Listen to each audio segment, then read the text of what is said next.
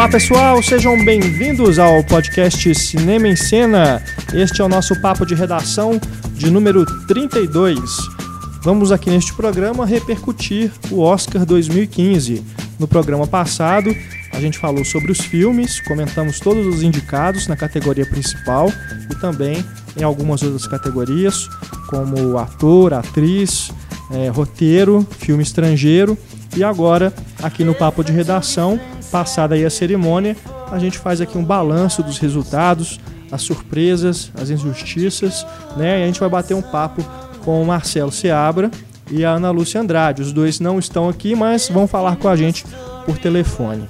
Nós também vamos neste programa comentar algumas das estreias recentes aí nos cinemas, que ainda não comentamos aqui no Papo de Redação, como por exemplo uh, O Duplo, filme com o Jesse Eisenberg e a Mia Wasikowska. Temos também Sem Direito a Resgate, um prequel de Jack Brown com Jennifer Aniston, Mos Def, John Hawkes, Tim Robbins. Temos ainda, claro, 50 Tons de Cinza, né? aguardada, uh, o aguardado momento em que vamos falar sobre 50 tons de cinza aqui no podcast e vamos bater um papo com a Isabel Wittmann, que escreve pra gente no Cinema em Cena a coluna Vestindo o Filme. Tem também o blog Estante da Sala e ela vai participar aqui pra gente no final do programa na sessão spoiler sobre este badaladíssimo filme, né? Também vamos falar um pouco aqui no programa sobre Mapas para as Estrelas, filme do David Cronenberg, que estrearia agora esta semana, mas nos, aos 45 do segundo tempo, o distribuidor adiou a estreia para abril. Mas a gente já viu o filme, a gente está doido para falar sobre ele, então a gente vai aproveitar o momento. Aqui comigo, eu, Renato Silveira, Estefânia Amaral Opa. e Antônio Tinoco, Olá. da equipe Cinema em Cena deixando aí o nosso e-mail para você, é o cinema@cinemaencena.com.br para você mandar o seu recado para nossa equipe e tem também a parte de comentários aí na página do programa, onde você pode interagir conosco e também com os demais ouvintes do programa. Tá bom?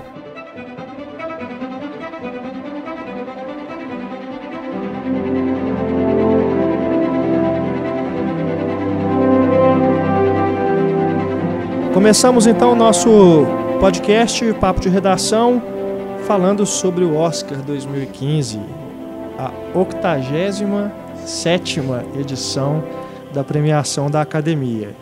Para falar com a gente aqui sobre os resultados, a gente faz um balanço dos vencedores.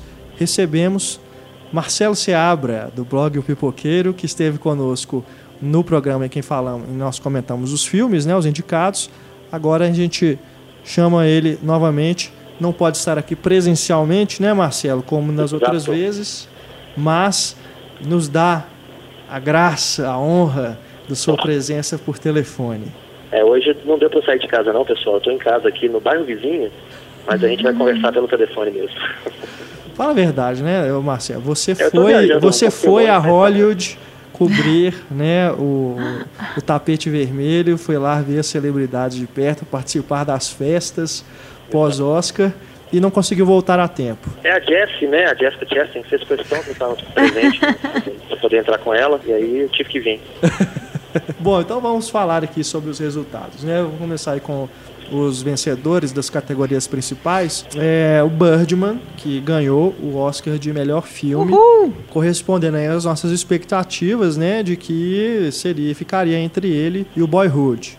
O que, que vocês acharam aí dessa vitória do Birdman? Vocês gostavam, queriam mesmo que fosse ele o vencedor ou o Boyhood? Birdman! Olha, eu, eu achei o seguinte, que ia ter, ia ter aquela questão da politicagem, né, entre os dois filmes, e que às vezes o melhor filme ficaria com um e o melhor diretor ficaria com o outro. Então eu tava, eu até coloquei nos palpites lá do Pipoqueiro, né, e errei, que para mim o melhor filme seria o Birdman e o melhor diretor seria o Linklater, do, do Boyhood, para poder ter esse equilíbrio, que às vezes o pessoal da, da academia gosta, porque todo mundo sai feliz, todo mundo ganha um Oscar. Mas acabou que no fim das contas o, o Birdman levou os dois, né, de filme e de diretor, e eu fiquei feliz, porque eu gosto muito mais do Birdman mesmo, então. Aí. É, eu realmente estava torcendo pelo Boyhood. Na verdade, tava torcendo pra qualquer outro, né? Não, não qualquer Poxa, outro. Aí também não. Aí também não, né? O jogo da imitação, teoria de tudo, realmente não merecia nem estar ali. Até Mas- a distância a gente discorda, Antônio. É. mas, mas Selma é melhor que Birdman, Grande Hotel Budapeste é melhor que Birdman. E até outros filmes que nem estavam na melhor filme são melhor que Birdman, tipo Foxcatcher, Dois Dias Uma Noite, Vice Inerente, enfim. Eu realmente. Eu, não que eu não goste do filme Birdman. Né, eu também. Eu Ah, sou- gosto, vá. né? Tem eu que sou da mesma claro. opinião do, do Antônio, né? Aqui no, no último podcast falaram aí que eu não gosto do filme, né? Não tem nada disso. Eu Só fiz críticas, mas acho um bom filme. Só não acho isso tudo e não acho que era merecedor de Oscar também não. Concordo. Olha, eu, eu, por mim, fiquei satisfeito. Eu achei o filme fantástico, achei muita coisa bacana nele, né? Como a gente discutiu no, no programa passado. E eu só fiquei chateado com o melhor ator, que não foi pra ele também. Porque pra É. mim deveria ter sido. É, É, inclusive tem um vídeo triste, né? Não sei se vocês Muito viram. triste.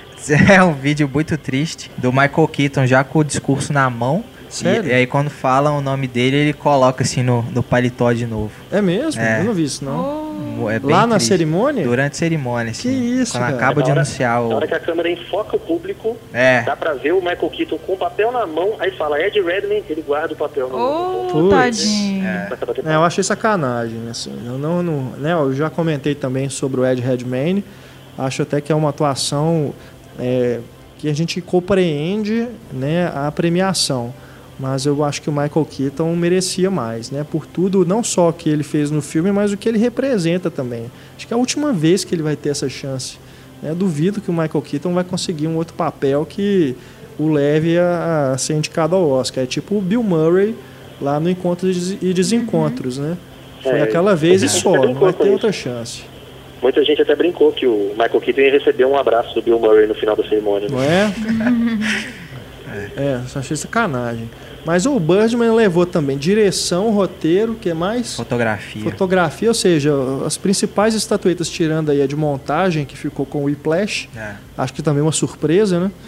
É. É, um pouco que a gente esperava, ficaram com o Birdman. Então foi assim, uma lavada. Né? Realmente eu também achei que seria mais democrático por todo é, o carisma né, que o Boyhood conseguiu aí ao longo do ano até chegar a esse Oscar. Acho que sofreu uma campanha negativa bem forte esses últimos meses, né? O Boyhood.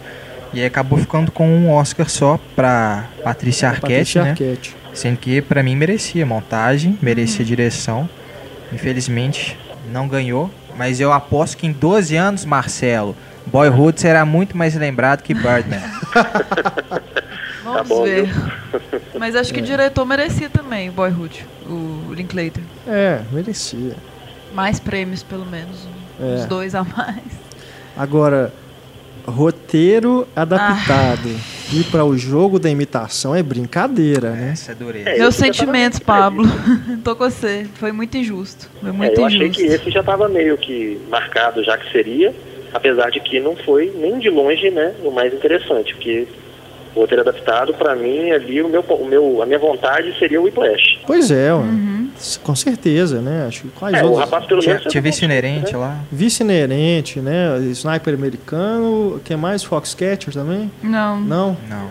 Ah, Eu não sei, eu sei que de todos ali, É, de todos era, nem devia Menos estar ali. justo. que menos merecia ganhou. Que é a pior coisa do filme, como a gente comentou, né, no último programa, é o roteiro. Horrível. E até teve a brincadeira também lá no Twitter que muita gente fez. Que o cara ele fez um discurso bacana, né? Então muita gente perguntou, "Mo, por que, que o cara não escreveu um roteiro tão bem quanto ele escreveu o discurso de agradecimento, né? É. É o mesmo cara, né, que escreveu o roteiro, que ganhou. E o Então, roteiro original foi quem? Foi o Birdman. Foi o Birdman, ah, é verdade. É, foi é na. Ritu também. O que mais? Que de injustiça, surpresas. É, melhor atriz ficou com a Julianne Moore, também esperado, né? Uhum. Todo mundo já esperava. É, as atrizes foram bem dentro do esperado. É, As duas, né, com a Advante, a Patrícia Arquette também, do Boyhood, que acabou sendo o único prêmio, né? é. Surpresa pra mim, injustiça ao mesmo tempo, a animação ficar com Operação Big Hero, porque também eu preferi até o Como Treinar Seu Dragão 2 ao invés dele. Embora minha É, o Big torcida fosse pro Box Trolls. Complicado. Exatamente. É, eu não vi o Box Trolls. Confesso que eu gosto mais da Operação Big Hero, mas acho que só de ver, assim, eu não vi o filme ainda, mas só de ver, tipo, o trailer daquele Conto da Princesa Kaguya, né? É. Acho que já dá a impressão de você tem outro nível ali de animação, Ghibli, né? É. É. Realmente. Então, eu- esse aí pra mim, a Disney acabou levando esse, o de longa de animação e o de curta de animação também. É. Eu não vi os outros indicados, mas pelo menos o do cachorrinho lá, né? O banquete é muito o banquete bonitinho. é fofo É demais. bem legal, bem emocionante. Então, é, de qualquer forma, né, é um, um filme bom, pelo menos, que ganhou. O, o Whiplash acabou que levou mais Oscars que eu esperava, né? Uhum. E o. Levou de som, né? Uma categoria de som. Isso, foi Levou, mixagem. levou montagem, né? Levou o ator coadjuvante até era bem esperado. É, Mas ele até que. Achei que ele ia levar só o do Jake Simmons mesmo. é verdade. Também achei que ia ficar só com esse. E o Grande Hotel Budapeste também conseguiu quatro Oscars, Vários, né? né? É.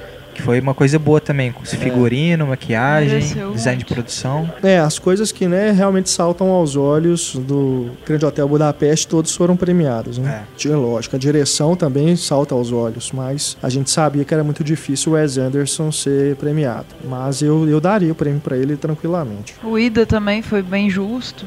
Também gostei da premiação do Ida, né? Sem ter visto aí o Timbuktu e o Tangerines, Tangerines, né? é. Mas gostei, é um bom filme também, acho que ficou em boas mãos. E canção?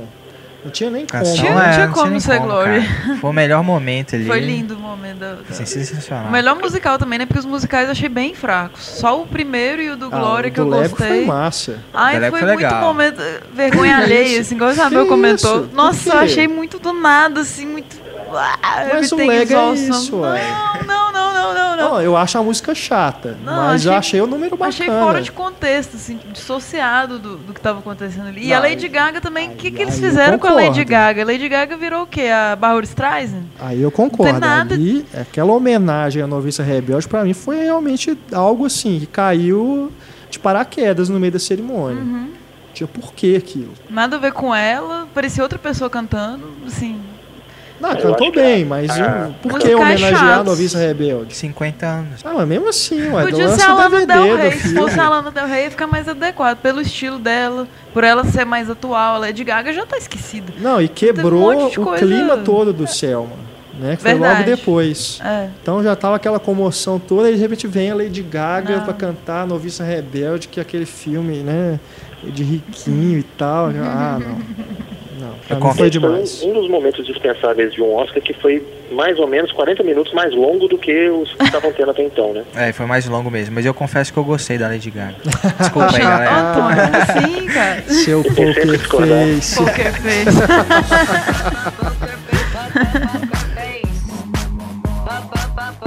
E o Neil Patrick relação- Harris. Com relação à música, Diga, a. Glory, eu achei a música bonita, apesar de não ser muito fã do, do, do Common, por exemplo, né? Do Lonely Me. Mas o John Legend eu acho um cara bacana, eu gosto de algumas coisas dele. E eu achei a música bacana, a música Sim. bonita, combina bem com o filme. E foi um momento do Oscar muito bonito, né? A, na Foi. transmissão. De ver o pessoal todo juntando e, e cantando a música, eu vi muita gente na plateia chorando, mostrou a câmera, deu uma passeada. O Chris Pine, o David Oyelowo lá, que é o ator do filme, todo mundo chorando naquela hora. Eu acho que foi um momento bem bacana. E foi aplaudido de pé, né? Assim, bem. É, todo mundo aplaudindo É. de pé. E apesar de que eu sou fã da, da música do, do Lego, né? Everything, é, Everything's Awesome, mas eu acho que o Glory foi merecido. E o Neil Patrick Harris, né? É a apresentação dele. Putz, Ah, aquela uma das homenagem a decepções Birdman. Achei muito boa a homenagem a Birdman. Não, é, foi legal, né? Principalmente pela Mas participação especial chato. do, Miles Teller. é, Sim, essa é a melhor parte. Mas ele tava chato. O- Mas é. no geral. Eu acho que começou bem, o número de Muito. abertura foi É, legal. Jack Black e tal, a Cinderela. Mas ao longo da cerimônia se perdeu totalmente. É aquele negócio das Nossa. previsões dele. Quem que diabos quer É, saber aquilo? Bosta Sem graça, Nossa, cara. nem. E ele não tem time, é, né, de apresentação, assim, de piada. Ele, ele parece fazer piada, aí fica um silêncio meio constrangedor, ele, ele ri da própria piada, É. sabe? É, umas- uns trocadilhos que ele tava fazendo, né? Uma coisa realmente que ficou sem graça. A Ellen DeGeneres ano passado foi bem melhor. Foi bem melhor. A melhor comédia pra mim do Neil Patrick Harris foi o Garoto Exemplar. Porque, sinceramente, eu não gosto muito dele, não. Você não gosta de Eu não How I Met Your... de- Eu não sou fã de How I Met Your Mother. Ah, Sou Na TV eu acho que funciona, eu gosto. na TV ele funciona, né? Oi? Na TV eu acho que funciona. Ele é um bom ator, um bom comediante É. na TV, mas pra Oscar não, não rolou não, cara. Eu vi muita gente sentindo falta da Tina Fey e da Amy Poehler. né? Pois é, mas É. diz que elas não, já disseram que não vão fazer, né? Porque é, é muita pressão, muito mais do que no Globo de Ouro, e elas têm outros projetos. Uma pena, porque acho que seriam duas atrizes que dariam conta do recado bem demais, né? De, de, é, seria o que elas fazem no Globo de Ouro expandido, né? Então, acho que seriam escolhas bem agradáveis. Agora vamos ver quem que, quem que vão arrumar aí pro ano que vem. Se vão repetir alguém, né? Se é, vão... qualquer coisa tem o Billy Crystal, né? É o Billy Crystal, é. Pois é, o Billy Crystal, acho que o problema dele é que ele, já, ele também já passou do tempo, é. né? A última vez que ele foi já não foi tão bom assim, né? Apesar de ter sido melhor que o Seth MacFarlane e o Neil Patrick Harris. Não é mais a mesma coisa, né? É, vamos ver. Aquelas apresentações que ele fazia com os clipezinhos dos, dos filmes no começo era bem engraçado, né? É, é bem legal aquilo mesmo. Mais alguma consideração, Marcelo? Sobre o Oscar? Ah, eu só, só achei foi isso mesmo, que o ator eu ficaria com o Michael Keaton, né? O roteiro adaptado o Flash e, bom, alguma outra categoria aí que foi uma pena. O, apesar do, do, do filme estrangeiro, né? Do Aida merecer e tudo, eu gosto bastante do Relato Selvagem. Uhum. Mas, de qualquer forma, não, não vi, assim, grandes injustiças, não. Foram algumas surpresas, a maioria bem-vinda, uma ou outra que não foi interessante. Mas a piadinha do Champagne, né, que todo mundo comentou a piadinha dele a respeito do green card do Inaritu, e que ninguém na hora lembrou que os dois fizeram 21 gramas juntos, né, e que são amigos e que era uma brincadeira entre amigos. Uhum. Acabou que o pessoal comentou mais sobre isso do que sobre as próprias premiações. Mas tirando essas fofoquinhas, acho que foi um Oscar meio apagado, assim, meio. É, foi, foi bem chato, eu achei. Mas o esse lance do champanhe, cara, assim. Não, eu até concordei com o comentário que eu li, que, tipo, uma piada que se ele fizesse no, na, na, casa do Inaritu é uma coisa, agora ele fazer é. isso na frente de milhões de telespectadores é outra. Mas mesmo assim, eu acho que é aquela coisa da patrulha e do politicamente correto, sabe? Qualquer uhum. coisinha as pessoas começam a criticar porque tem a rede social e quer, quer aparecer, quer ser ouvida, quer levantar injustiças, enfim. Então acho que foi é, demais assim a reação negativa uhum. à piada. Eu acho que tá, beleza, foi realmente assim algo, né, é politicamente incorreto fazer essas coisas ao vivo assim, numa situação daquelas, mas achei que para o momento foi engraçado e quebrou o protocolo de uma forma para uma festa que já estava chata, né? Exatamente. Tava todo mundo vendo na hora de acabar. Foi a coisa mais espontânea, foi, mais natural. É, ali. foi algo que foi bacana. Isso, ele e o. Thiago isso, não, então. isso e o Terence Howard, que parece que estava bêbado, né? ele, ele parece que ele esqueceu o que ele ia falar e ficou um, um silêncio assim, aí ele trombou no microfone. É, tá parece que começou a chorar, sei uhum. lá. Foi uma coisa meio estranha. Eu né? achei engraçado o Benedict Cumberbatch também com a garrafinha, né? Acho que foi no início que o Jack Black eh, mostrou assim, ninguém tá bebendo, ah, aí ele tava sim. com o garrafa. Aquilo também foi um início grandioso, né? mas foi engraçado, eu achei engraçado. Combinado. Né? Melhor atuação dele do é. que no filme inteiro. É. é bom que dá algumas coisas para comentar, além do vestido das mulheres, né? Vestido da Lupita levou a noite. Levou a noite. É, as pérolas. As pérolas. É, Beleza, Scarlett então. Johansson também tava gata, tava meio andrógena, cabelo cortadinho. Margot Robbie, né? Precisa mais nada. Bom, Marcelo, obrigado aí pela participação e a gente espera Beleza, você gente. aqui no próximo Papo de Redação. Beleza, obrigado aí pela lembrança, né? E mesmo longe eu tô com você. Oh, valeu. Não esqueça Falou, de trazer aquelas moambas que a gente encomendou para você dos Estados Isso, Unidos. Bolinho, ah, pode deixar. É, bolinho de chuva, ops, caviar. Um abraço, Marcelo. Valeu. Valeu, Valeu abraço, gente. Tchau. Falamos com o Marcelo, agora, agora a gente fala com a Ana Lúcia Andrade, professora da Escola de Belas Artes da UFMG, que sempre está aqui com a gente no podcast, participou já de várias edições. A gente queria né, muito que ela tivesse vindo aqui no podcast do Oscar 2015, que foi o nosso programa anterior, mas acabou que não deu para Ana vir. Mas agora a gente fala com ela para saber o que, que ela achou dos resultados e dos filmes também que ganharam ou os que não ganharam, quais que ela gostou mais, enfim. Ana, muito obrigado pela presença aqui com a gente. Olá, gente, obrigado eu. E aí, Ana, o que, que você. Acabou, acabei vendo os filmes bem em cima da hora mesmo. Pois é. Da cerimônia. O que, que você achou aí do. Fiquei muito contente com o, o resultado Uhum. Se você pensar ainda mais que Birdman não é um filme de Oscar, assim.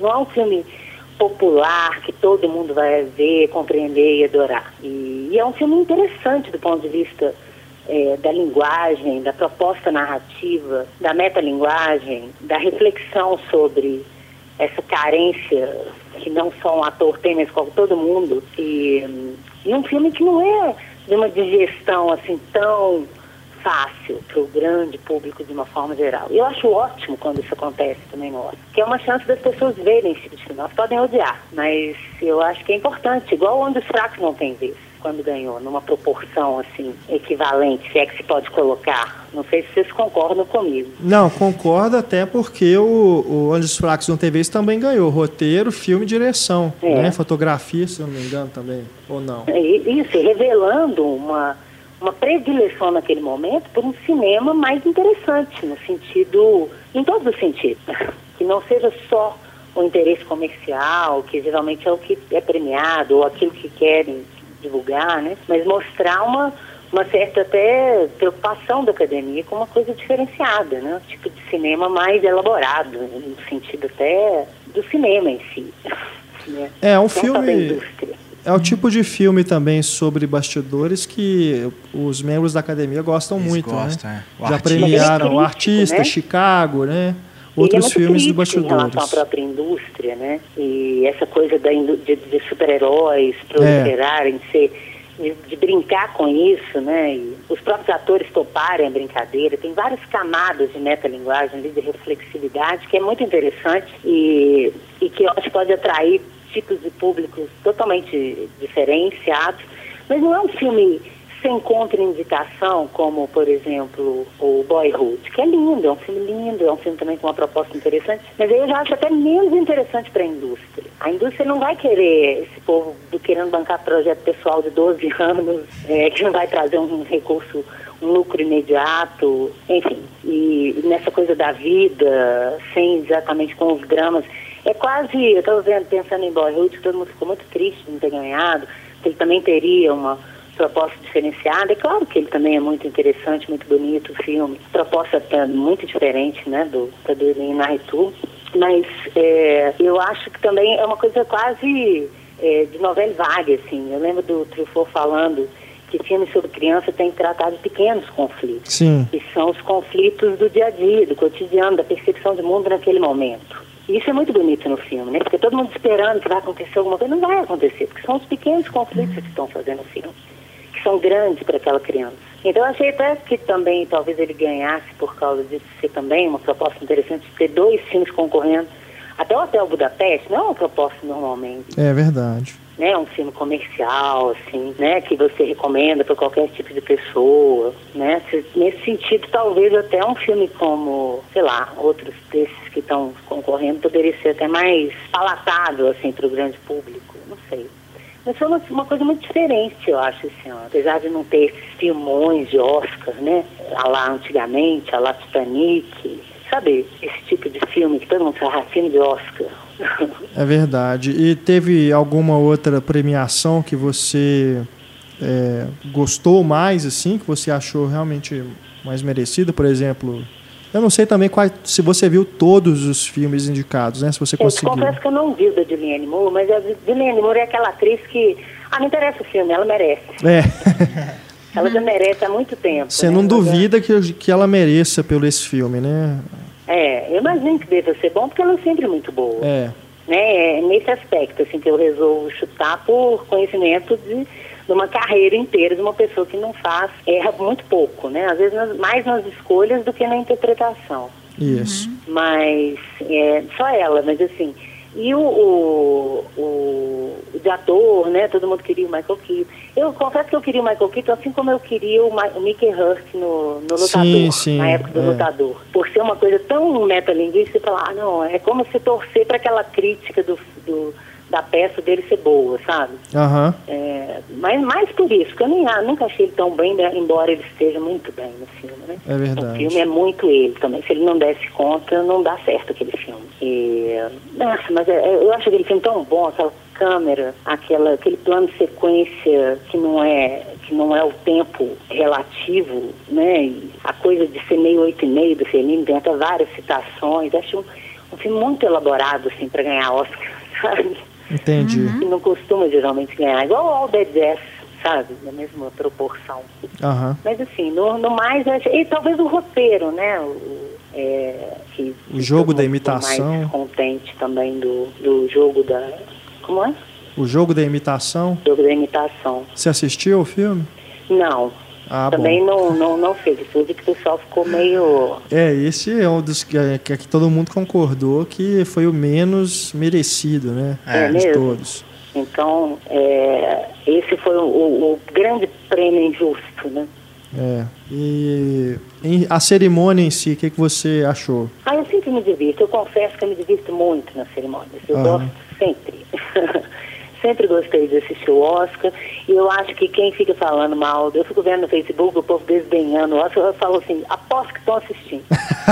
Ou sabem do que se trata. Uhum. Minimamente, não precisa ser apaixonado nem nada. Claro que, que, a gente não leva a sério, assim, né? Mas é, eu acho sempre divertido, por vários motivos. Entendi. E eu acho importante também quando eles aproveitam esse momento, igual eles fizeram discursos, né? A Rosana Arquette. Isso. O pessoal do, do, da música do Selma. Acho isso muito legal. Já que está todo mundo assistindo, né? Gente de tudo quanto é tipo de pessoas, né? Que bom que não vai ser só um, um festival de, de, de é, divertidas futilidades, mas vai ter também um cutucão aqui e ali. Eu gosto quando tem isso. Então, fiquei muito satisfeita nessa cerimônia, apesar de ter né, as, as coisas que a gente sempre fica sentindo falta, menos tempo para uma coisa, mais tempo para outras, mas enfim. É. Eu sinto muito falta das, das homenagens, que era das partes que eu mais gostava quando era pequena, que me, quando, desde quando assistia desde criança, de ver os atores antigos sendo homenageados, você conhecia aquela pessoa, né? Tinha uma biografia, mostrava os filmes, você tinha um interesse em saber quem é aquela figura, né? Sim. Agora eles correm com aquilo e ficam colocando os números musicais que é americano que gosta de assistir, né? Bem Broadway. É, eu não eu, realmente eu preferia que tivessem levado o Miyazaki na cerimônia para é. receber a uhum. homenagem uhum. do que colocar a Lady Gaga para cantar Noviça Rebelde. Pois é. Apesar de, de o Antônio ter gostado. Né? É, o Antônio gostou. Maior surpresa do Oscar. E por que não? Ah, tudo bem, a, a, Jenny, a, Jenny, a Julie Andrews talvez não desse conta de cantar mais, né? É. Mas, enfim, né, tentar atualizar talvez aquele filme, homenagear aquele filme, sei lá. Eu acho que senti mais falta de pessoas. Eu adorava ver quando vinha os velhinhos todos, sabe? Sim, Aí você sim, eu lembro do Rubens Eva, o filho comentando, emocionado, olha, Débora quer, olha fulano. Hum. E é. tal, eu gosto. É sabe? É muito legal, eu também gostava. É, eu, eu, eu, nunca me esqueço da homenagem ao Ennio Morricone, quando ele ganhou o Oscar honorário. É, né? é um dos discursos que mais me emocionam até hoje, assim, de, de, de, Oscar. Né? É muito bonito. É, eu, eu, gosto dessa parte que te emociona também. Você até esquece dos concorrentes é. e lembra por que, que é aquela magia toda do, daquilo ali que você está assistindo. Sidney Poitier ganhando também, foi muito bonito, né? É. Sidney Poitier ganhando também. Ah, é. Muito bonito. Pois é, fazer. Imagina, né? Eles fizeram homenagem ao Réu Della Fonte. Pois é. E aí não mostra. E aí fica uma geração inteira sem saber quem é Réu Della Fonte, né? É, parece que fica só para constar, né? Ah, nós cumprimos nosso papel de homenagear essas pessoas, mas para a audiência não interessa. Interessa é. ver a Lady Gaga. É, a Lady Gaga o pessoal conhece, vai curtir. Né, Antônio? Não, com certeza. Mas, é, mas eu preferia também o Miyazaki lá no palco, é, recebendo prêmio, com certeza. né, nós somos além de tudo. Né? Mais do que só a pessoa por dentro do que está rolando. É. Mais alguma consideração, Ana, que você tem a fazer aí sobre o Oscar? Não, o que mais que vocês falaram já? Você não viu o Whiplash ainda, né, Ana? Qual? Whiplash. Não, esse foi o que eu perdi. Esse e o outro que eu, que eu falei agora. Ô, Ana, você achou que Garoto Exemplar foi injustiçado? Ou você ainda não viu também? Que eu achei não, bem injustiçado. Eu estava falando só dos filmes. Não, não vi os de atrizes. Porque você fala que o filme merecia mais indicação. É, só pra, pra atriz, assim, eu achei muito pouco. Eu achei uhum. bem injustiçado. É igual o Selma, né, gente? É, não sim, ter sido indicado ator já não dá nem pra entender. Uhum. É verdade. Não, Esse merecia mais mesmo. Ele seria o meu preferido, você quer saber. Uhum. É mesmo? Ah, eu acho hipnótico aquele sujeito naquele filme. Acho uhum. maravilhoso. Porque não é só uma imitação né? Porque todos eles eram, eram uma, uma releitura de um, um personagem real. Sim. Né? E o, o mais interessante do Michael Keaton é isso, que é, é uma ficção que é baseada num personagem real, é. ficcionalizado, que é ele mesmo. é mesmo. Mas o, o, Luther King é muito impressionante, como ele traz o Luther King. Você não vê um ator imitando o Luther King, não ele te traz o espírito do que significa o Luther King, que é maior do que o próprio homem, entendeu? Uhum. Eu achei isso sensacional no filme. É, teve até o um momento lá em que o Neil Patrick Harris, né, o apresentador, foi até a plateia e fez ali uma piada ali junto com o David Oyoleyo, eu nunca sei pronunciar o nome dele direito, mas que na hora que as pessoas aplaudiram, né, ele falou, ah, agora vocês gostam dele, né? Nossa. Quer dizer, uma, uma crítica, né, porque ele não foi votado para ser indicado, para concorrer é, ao prêmio. Né? Nem a diretora do filme. Pois é, é, achei uma pena também, merecia mesmo. Então é isso. Ana, muito obrigado pela participação aqui com a gente. E... Eu adorei, mesmo de longe. Pois é, é sempre um prazer. A gente te espera aqui numa próxima ocasião pra gente conversar aqui, na, a gente gravar aqui junto. Tá bom, um beijo pra todo tá mundo aí, pro, pros ouvintes todos. Beijo, um abraço. Abração. Bora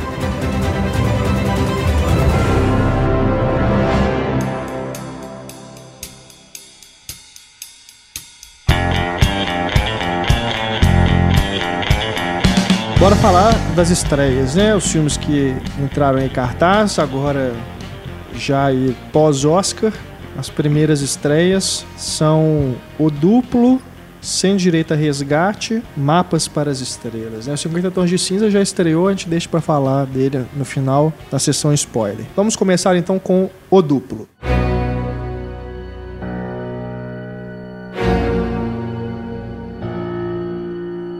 The Double, filme dirigido pelo Richard Ayoade. Uhum. Ayoade. Ele... Curiosidade é que ele dublou o Block Strauss, sabe? É, ele é ator, né? É. Tem, ele faz a série The It Crowd, uhum. pela qual é mais famoso, mas esse é o segundo longa que ele dirige. Ele também dirigiu Submarine, que eu acho que não foi lançado aqui no Brasil. Se foi lançado, saiu direto em DVD ou passou nos festivais. É, esse segundo filme é baseado no livro do Dostoiévski, né, de mesmo nome, e fala sobre então esse personagem que é interpretado pelo Jesse Eisenberg, que é um, um se passa ali num futuro meio indefinido, né, é. um, uma coisa tem referência um ao passado também, assim, é, né? um, Ele é um tempo confuso, é, meio sem tempo. É, é como se fosse uma visão do futuro no passado. Uhum. Como se fosse um, um, filme feito lá nos anos 70. Um filme futurista, mas feito lá nos anos 70, algo uhum. assim. Tem até um, um, seriado de TV que ele assiste, né? É, que remete um pouco a essa coisa do Flash Gordon, né? Então, é situado nesse ambiente, ele é funcionário de uma empresa que é um, é um cara tímido, né, apagado e tudo, e um dia ele se surpreende com um sósia, né, uma pessoa exatamente igual a ele, interpretado, lógico, também pelo Jesse Eisenberg, só que é um cara extrovertido, né, que todo mundo é, gosta dele, e começa então a tomar o lugar desse primeiro dessa primeira pessoa, que aí se chama Simon e o sósia é o James. Acho que é Simon James e James Simon, isso, né? é duplicado isso. até nisso. Assim. É, não li o livro do Dostoiévski, não sei se funciona da mesma forma. É, vocês leram, vocês conhecem o texto original? Não. Eu gostaria de ser poser e falar, não, não sim, claro, li Dostoiévski, mas não... Eu não sou poser, mas eu já li Dostoiévski. Mas eu já li não... muito Kafka e eu achei bem é. vibes de Kafka aí nesse, nessa história também. Eu, tem, tem. Tem algo de Kafka, sim mas eu já li Dostoiévski, não, não esse, esse texto. Sim, sim. E assim, me desculpem, eu sei que vocês gostaram do filme, né? Porque a gente estava comentando aqui antes, mas uma boa, gente. Isso é Dostoiévski para crianças. Ai, Tô dizendo que vocês são crianças, é, inocentes e tal, mas eu acho que a forma como o filme adapta é algo assim, muito in your face, sabe? Tipo, vai jogando um simbolismo atrás do outro na sua cara. Parece assim, parece está lendo uma versão ilustrada do livro. Uma coisa que eu realmente achei bem infantil. Ele tem um lado cômico muito forte, é. assim. Ele, ele, até aquela coisa do, do brega mesmo, essas apresentações, tem a música é, East Virginia. Então ele tem esse lado kit fortíssimo. Acho que pode ser isso que você achou infantil. Assim. Não, ah. não. É, é, é, então, é pela forma como ele desenvolve o tema mesmo. A não ser que esse texto do Dostoiévski seja realmente algo muito raso. Mas do que eu conheço de Dostoiévski, ele elabora muito mais a questão em que é. as histórias se, se apoiam. Se eu não estou enganado, esse foi um dos primeiros contos do Dostoiévski, ele inclusive acho que não, não gostava muito é. mesmo. É. Posso, eu posso estar enganado. Você achou que ficou muito na imagem e não, não no, no, na trama? Sim, eu acho que o filme é um exercício de estilo, exercício visual, muito mais do que estar tá preocupado em desenvolver o, a, a ideia do, do, cara se sentir é, oprimido naquela sociedade e enxergar no outro, né? Alguém que ele gostaria de ser, ou que ele imagina, que ele projeta, mas que ele não é capaz, ele não consegue ser daquele jeito. Eu acho que e acaba ser... sendo engolido por aquela projeção. É. Por ser tão subjetivo assim, eu acho que é a favor ser mais imagético, ser mais na paranoia dele, nas visões dele, porque é uma coisa que até para ele é difícil trabalhar, assim, então não teria como aprofundar a gente entender como que ele tem esse doppelganger, né? Como que, que isso acontece? Porque é uma coisa meio do abstrato mesmo. O filme todo é muito eu até tinha arriscado fazer uma comparação com o surrealismo. É lógico não, que eu não, não posso. Não, não, Que é um movimento dos anos 20. Impossível você falar que é, que é uma coisa surrealista. Mas a influência, para mim, é latente, assim. De, dessa eu, essa coisa onírica, assim. Não, é, sim, eu enxergo isso também. O, o Quero Ser John Malkovich faz. De, de, pegar esses elementos de sonho mesmo. Sim, sim. É, não, eu, eu enxergo isso também, mas eu, eu acho que também é um problema ele ser tão derivativo. Porque aí você lembra do Terry Gilliam, aí você lembra do David Lynch. Eu falei isso, você, você me lembra julgou. Você lembra do David Lynch, não tem como não lembrar do David Lynch. Não, você lembra, mas não é a mesma coisa. Não, nunca vai ser a mesma coisa. Não, qualquer coisa hoje em dia que, tem, é uma influência. que trabalhe com onírico, as pessoas vão lembrar do David Lynch. Né? Isso é fato. Mas tem também o Alex Proyas. Tem Hitchcock Cidade também. das Sombras. Hitchcock, trabalho. Ele olhando pela janela com a luneta, é, depois ele olha para um buraquinho da, na porta, tipo o Norman Bates. Hitchcock mesmo até trabalhou com o Salvador Dali, né? Algumas aquelas cenas dos olhos assim em algum filme, foi o Dali que fez. Mas eu quero que vocês falem, porque eu já falei muito assim, já, já coloquei muitas críticas, eu quero que vocês ele, é, enalteçam aí os pontos positivos. O que, que vocês gostaram do filme? É. Que as pessoas possam ir procurar esse filme. As atuações eu achei muito boas, assim. o elenco eu gosto. É. E, Principalmente e... da Mia. Eu gosto dos dois. Que é uma assim. atriz que eu já vi. Ela tá linda demais nesse filme. Acho que ela tava se repetindo, assim, já. Tipo, virou musa indie. Uhum. Mas nesse eu gostei, nesse filme eu gostei. Eu, eu, eu achei um visual filme muito bom. Muito bom. Ele é um visual muito, muito bom, sabe? Bom. Muito sim, impactante. Sim. E é original, não é? Você não pode falar que o cara não tem uma marca, sabe? Você vê que ele pode lembrar vários outros diretores, mas ele tá tentando ele criar uma coisa que é dele mesmo, sabe? E é um dos primeiros filmes de dele, então como, é, né? Eu acho que o visual, a iluminação, ele trabalha muito bem. Sim. Como concordo. às vezes, momentos de alegria, ele ilumina a cena. Assim, Coloca um amarelo, aí tem o escuro. É, ou então divide a cara do Jesse Eisenberg entre sombra e luz, sempre uh -huh. mostrando essa questão Espelhamento também. É, é, esse tipo de coisa que eu acho que é... pois é, eu não Bem assim, isso. óbvio. É, eu sabe? gostei de tudo, assim. Eu vi duas vezes seguidas. Eu acho que ele tem muita influência de arte, no geral, assim tem cenas que lembram muito quadros. Essa iluminação mesmo, esse claro escuro. É. E... e... é um filme engraçado. Eu, pelo menos, é achei divertido. um filme engraçado. Só que ele é tenso, ao mesmo tempo que ele é, é engraçado, ele tem uma tensão muito grande. É uma coisa muito é, psicológica ali, pesada. E talvez ele não aprofunde, mas eu gostei da forma como ele aborda essa questão da existencialista, uhum. etc. A forma como ele trabalhou né, a obra do Dostoiévski. Eu adoro também como não são só as pessoas que oprimem ele, né? Que ele é oprimido, né, pela mãe, pelo, por ele pelo mesmo. guarda, por ele mesmo. Os objetos também oprimem ele, né? Sim. Tipo a porta que fecha na cara dele, é. um barulho alto que impede ele de ouvir alguma outra coisa. Isso eu achei muito interessante. Tem até uma estátua de uma mulher assim que foca bastante nela, assim, é, tem a atenção do, dos objetos mesmo, exatamente isso. E é bem nonsense mesmo, ele é todo cortado, Tem aquela hora que ele assim. vai no, no restaurante, que tá um gorila Ficou olhando, encarando ele assim. Tinha hora que eu ficava confusa, assim, que eu não achava tão engraçado porque eu tava tensa.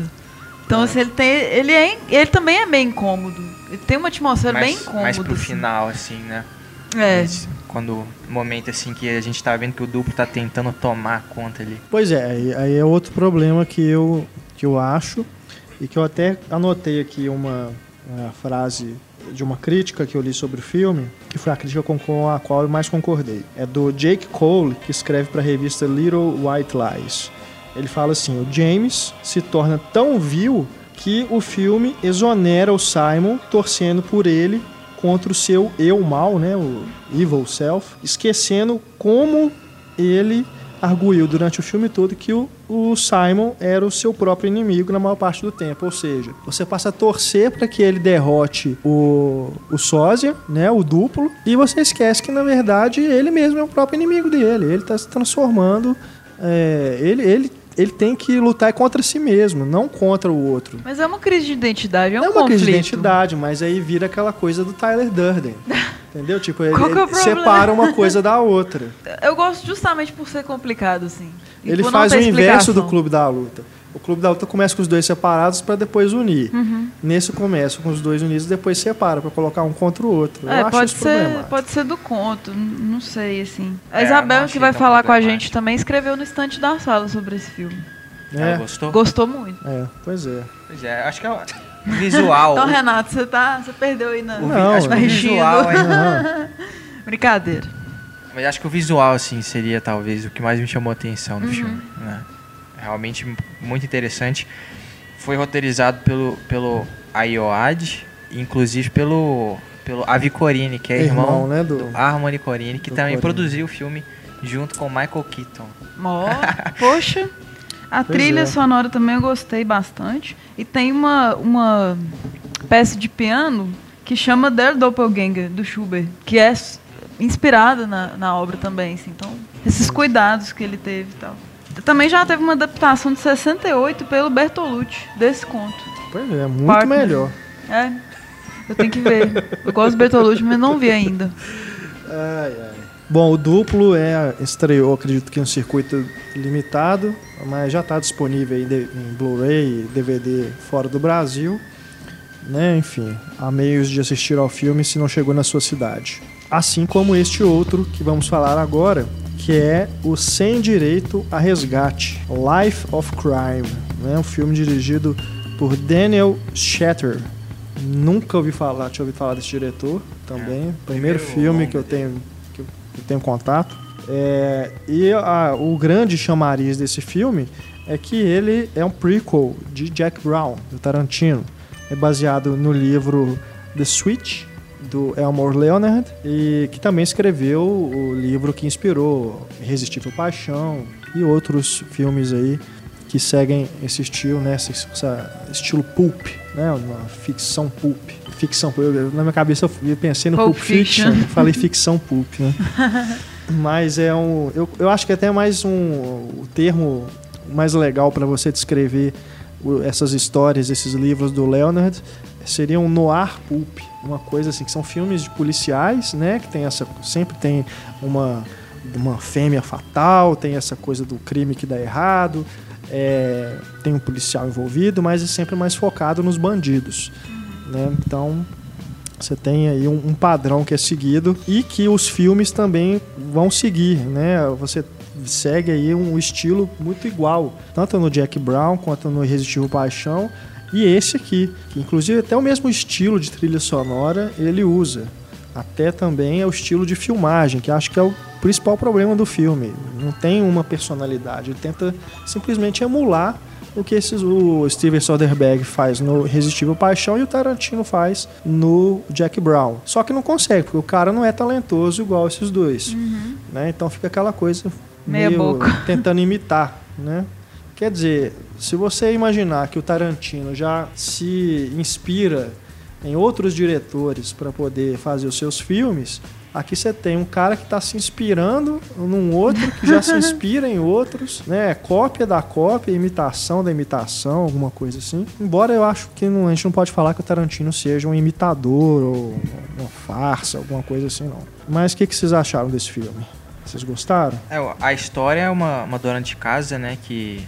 É, Meio socialite, né? É, é a Jennifer Aniston. Jennifer Aniston. Ela é casada com o Tim Robbins, o personagem do Tim Robbins. E aí dois assaltantes descobrem que esse personagem ele tem uma conta, né? Com um milionário e tal, e decidem sequestrar a Jennifer Aniston para pegar o dinheiro. Só que no, a questão, isso não é spoiler, isso é tá na sinopse Questão que o Tim Robbins não quer a Jennifer Aniston de volta. Eles iam né? se separar, né? É, e eu concordo com, com o que você falou, acho que a, a direção realmente é bem, bem fraca, assim. Uhum. Apesar de ter momentos interessantes, a, a cena, a sequência do sequestro, eu, eu gosto de como Sim. ela é feita e tal.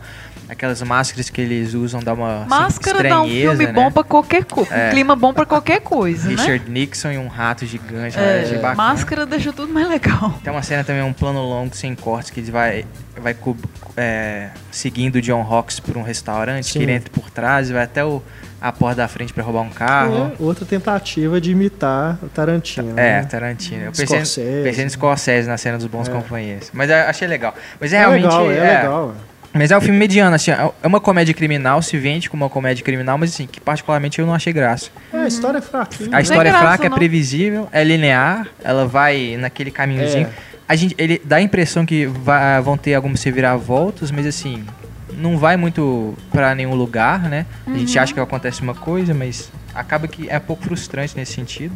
É. O personagem de Will Forte que eu achei que poderia ser uma coisa interessante, porque ele é um elemento ali que aparece durante o momento do sequestro, Que é achei, o- nó, Tipo um amante, né? é, tipo um amante da Jennifer Aniston. E a gente acha que vai dar alguma coisa e no final não dá nada, né? Um Ele personagem some, né? some, é um personagem mal aproveitado e tal. Nossa, e tem uma, uma cena, uma fala horrível que ele chega na casa assim: Fulano, você tá viajando? Eu falei, gente, como que passou isso no roteiro? Como que É. passou? Tipo, é óbvio. Horrível. Você pergunta assim: Você tá viajando? É. Ou não? E a Isla Fisher também eu fiquei muito decepcionada, porque eu gosto dela, eu adoro o delírio de consumo de Beck Bloom, adoro. Então eu tava assim, nova filme com a Isla Fisher. Ela tá no Grande Gatsby, né? Então eu tava animada Tá de, de ver, assim. E ela. Não, eu já gostava dela. é- No Grande Gatsby eu já gostava dela. Eu gosto dela em Penetras Mãos de Bico. Também. Eu imagine, esperava mais dela no papel. Achei ela muito fraquinha. O Tim também. Robbins também, ele começa bem, de Aham. repente o potencial dele desaparece do meio pro Tudo, final. a Jennifer Aniston, todo mundo vai broxando. Vai broxando, né? Acho que o único que tem um pouco mais de humanidade, que pelo menos eu me interessei mais, é o John Hawks. O John assim. Hawks. O assaltante. Cara. É, o de É o. É, cabelo o grande, eu, né? eu gostei de dele, barba. mais dele foi ele também, que me segurou até o fim Que sem faz morrer, o foi ele. personagem que é do Robert De Niro. Robert De Niro, é o Jack Brown. O único que você se identifica um pouco É mais. verdade. E o Mos Def, que faz o Samuel, Samuel Jackson, né? Jackson, O é. Ordell. Agora, Mas. umas atitudes É. também dos criminosos que, cara, só, só pra tentar tirar graça mesmo. Porque É. nunca. E não tem. É muito implausível, sabe? É. Eles encontram a Jennifer Aniston antes, sabe? Se tem contato, sabe? Nunca isso acontecer. é. E aquele personagem também do. Nazista, do né? grandão lá. é. Nossa. Pra quê, sabe? Qual é a- a- a- como Eu- que o nazismo se é. insere ali, Uhum. sabe? Eu até acho que assim, combina demais com esse universo do Elmore Leonard, né? Nos outros filmes você também tem esses personagens excêntricos. Mas eles dão muito tempo pra ele, né? Tem Uhum. muita importância, assim, não precisava Umas disso cenas de tudo. Fina- sessão da tarde com ele também, né? Assim, A própria pelo conclusão buraquinho. do que acontece É. com ele. Pra que mostrar aquilo, sabe? É, tem É necessidade. É. Mal enjambrado, fica não tem propósito. mesmo. É, muito ruim. Tem, tem uma cena que esse cara ele tá olhando pelo buraco da É. parede. O buraco se move, cara. Na hora que ele olha assim Ah. pra baixo, o buraco fica mexendo. Oh, tipo, mexe junto com a câmera, entendeu? É um negócio mal feito, né? Aham. É um efeito muito. É um defeito especial. né? Uhum. Mas é aquilo. Acho que se, se, se o próprio Tarantino tivesse adaptado essa história, seria outra coisa. É, É. com certeza. Mesmo que fosse fraquinha a história, mesmo o enredo, mas pelo menos visualmente você teria algo. Acho que tem um Melhor. tempero maior também, É, que é muito sem sal. Então é um filme que realmente fica pelo caminho. Mas o elenco é bom mesmo, né? Conseguiram aí um elenco bom. Mas realmente vai ficando aí. Vai diminuindo, né? Ele entra numa descendente é, e realmente não se salva. Antes da gente falar aí do 50 Tons de Cinza, a gente tinha colocado aqui na pauta o Mapas para as Estrelas. Que é o filme do David Cronenberg, que foi é, concorreu, concorreu à Palma de Ouro no ano passado, Festival de Cannes. A Julianne Moore ganhou o prêmio de melhor atriz, mas o filme, apesar de ter tido a cabine de imprensa aqui em Belo Horizonte, outras cidades, o filme que passou aí nos festivais aqui no Brasil ano passado também, o filme acabou sendo adiado em cima da hora pelo distribuidor, a Paris Filmes, foi adiado para abril não se sabe por quê né? Acho que uma decisão equivocada se você imaginar, levar em conta que a Julianne Moore acabou de ganhar um Oscar, uhum. né? Então, mesmo que não tenha sido por esse filme, é algo assim, né, para você levar as pessoas para o cinema para ver esse filme, Mapas para as Estrelas. Bom, como a gente já tinha se preparado, né, como a gente está até com poucos filmes na pauta, hoje a gente vai falar assim mesmo. É isso aí. né? Revolta. Então, é, a gente já, já faz aqui uma prévia aí do que você vai encontrar quando o filme chegar aos cinemas, se você conseguir ver de outra forma. Né? É, porque tem agora. É, não, eu, eu, digo isso porque hoje os filmes estão sendo lançados não só em Blu-ray lá fora, mas também em VOD, né? Video on Demand. Então tem aí no iTunes, tem em outras plataformas e dá para você assistir isso na internet, mesmo sem ser é, download ilegal. Tem formas, acho que é VPN que me chama, se não me engano, o serviço que desbloqueia a região. Então você pode assistir ao filme é, que tem essa restrição de país, né, por IP, você consegue assistir isso online, Netflix, enfim, né, porque os filmes que tem no Netflix americano não tem aqui no Brasil, não são todos que tem, que são é o mesmo catálogo. Mas você consegue ter acesso a esses filmes lá fora. E eu, li uma reportagem, até retuitei é, tem pouco tempo, dizendo que não, não tem nenhuma lei que diga que isso é ilegal. Né? Acho que o, o próprio fato de você assistir a um filme baixado, o, o, o ato de assistir, não é ilegal também. Já está fomentando, já, né? É, tem a mesma coisa. Quando você, um amigo seu gravava para você a fita cassete lá e você assistia na sua casa. Uhum. Você está falando, você vai dizer dizer que ah, isso é crime. Crime é que o nego tá roubando aí na rua, né? Ou se, se quer associar ao, aos filmes, né? O cara que está lucrando com isso de forma ilegal. Aí tudo bem, né? Mas acho que é, é bem complexo. É mais complexa do que a gente pensa essa questão do que, que é ilegal e o que, que não é. Mais importante se, é ter acesso ao se tratando filme, né? de filmes pela internet, né? Mas, é, de toda forma, enfim, o que eu queria dizer é isso, né? O filme, esse filme Mapas para as Estrelas, com certeza até abril já vai estar disponível aí nas vias é, do VOD. Então, se você conseguir assistir, beleza, né? Porque talvez não chegue na sua cidade realmente. Igual o Vício Inerente, que estrear agora, na, né, foi adiado por final de março, porque não foi indicado a Oscar, quer dizer, acabou sendo indicado a melhor roteiro. Mas o distribuidor entendeu que ele não teria nenhuma chance, que era melhor lançar depois, e acaba que o filme também já está disponível no iTunes e tudo, dá para você fazer o stream dele pela internet. Lógico que talvez você encontre dificuldade para achar legendas é, em português, aí tem que, ser, tem que recorrer aos legendas.tv da vida aí, que você baixa as coisas. Né? Mas eu estou falando disso assim abertamente porque eu realmente acho que é, um, é uma questão a ser problematizada em vista do que os distribuidores fazem com os cinéfilos aqui, né? Os distribuidores jogam contra o público-alvo, né? Justamente as pessoas que estão interessadas em assistir esses filmes são privadas e acabam tendo que recorrer a outros métodos para poder assistir aos filmes, porque elas, elas gostam, né? Elas querem ansiosas para ver. Mas é, e outra coisa também, eu, eu não estou fazendo uma defesa aqui de que você tem que baixar filmes, não eu acho que você tem que sempre ver da melhor forma possível, de preferência na sala de cinema. Por isso que a gente sempre fala dos filmes aqui quando eles são lançados oficialmente. E quando eu digo da melhor forma, também inclui a questão técnica. Você não assistir ao filme numa qualidade ruim. Né? Porque a gente sabe que pirataria tem um monte de filme que é usado. São feitos, as cópias são feitas com filmagens de dentro do cinema né, uma qualidade realmente muito questionável. E mesmo a, as versões para download de filmes que são copiados de DVD e Blu-ray, elas nunca vão ter a mesma qualidade de você ver um Blu-ray, né, com áudio sem perda de qualidade, com toda a resolução possível, você sempre vai ter uma perda. E você, onde você vai assistir esse filme? Vai assistir na tela do seu computador, na tela do celular, tablet, né?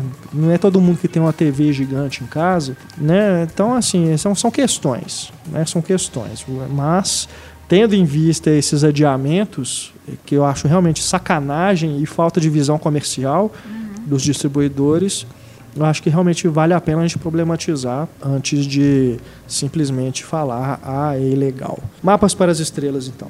Agora sim.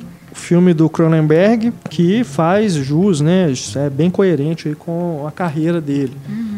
E, inclusive, é, eu não, diria que é uma volta a essa coisa do corpo, né? O, o, horror do corpo que ele sempre trabalha na maioria dos filmes.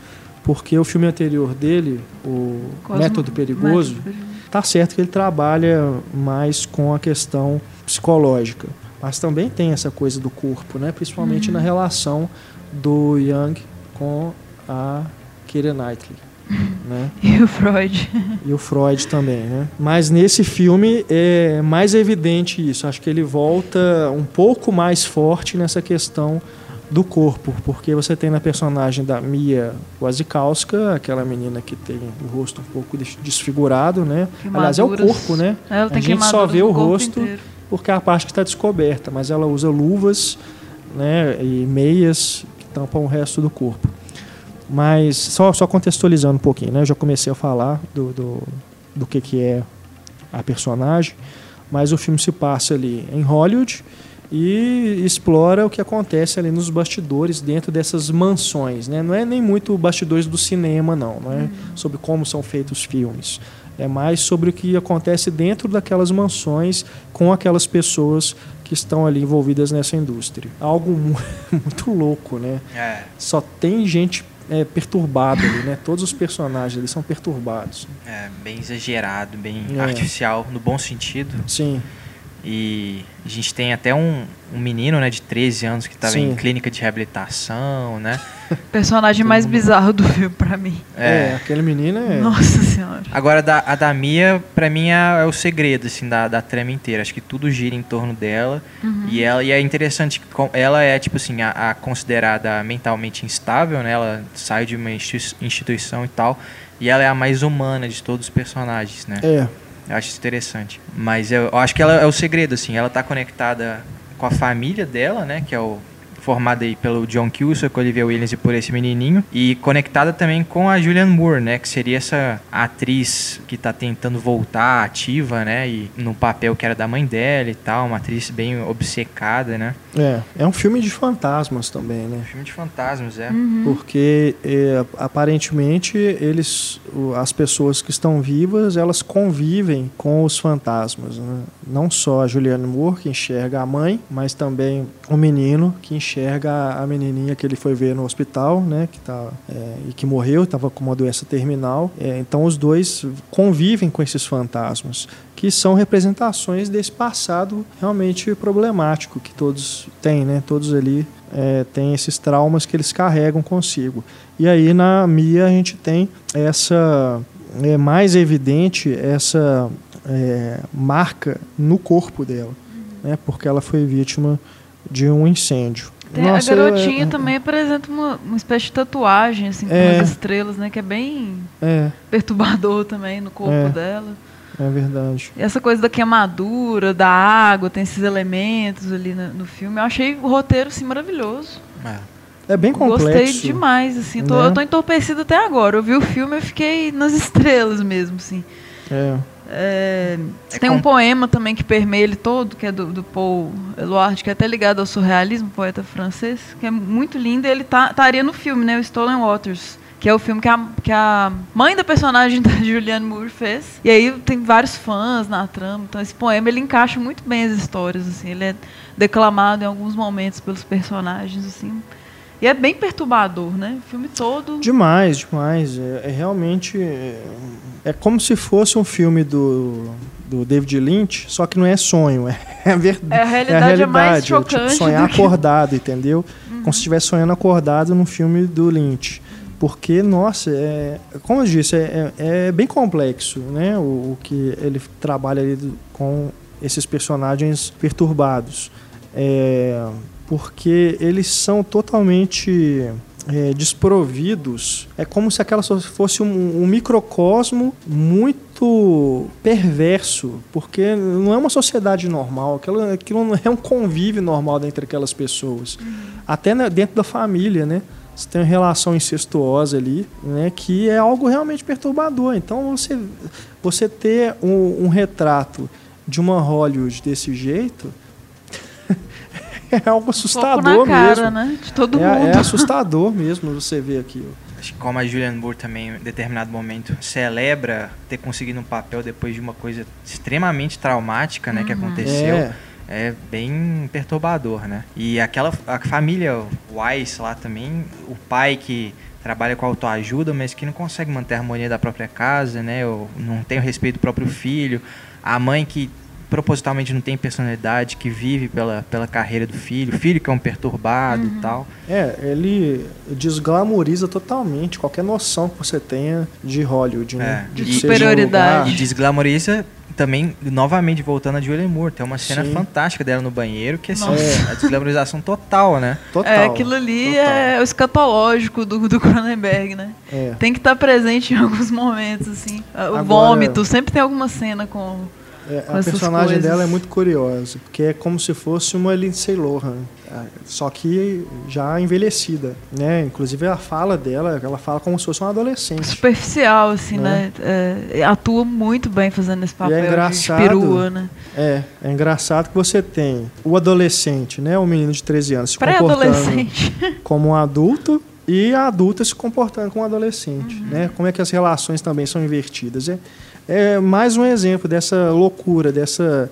dessa perda total de valores daquela micro-sociedade ali, daquela comunidade, sei lá, que, que é aquilo. É, tem, tem aquela coisa, aquela, o personagem do John Cusack, né, que é tipo um vende uma, tipo, um tipo de religião, sei lá. Guru, assim. É, um guru, mesmo. né? E faz aquela massagem esquisita lá, que ao mesmo tempo é uma sessão de regressão, sei lá, que tortura também.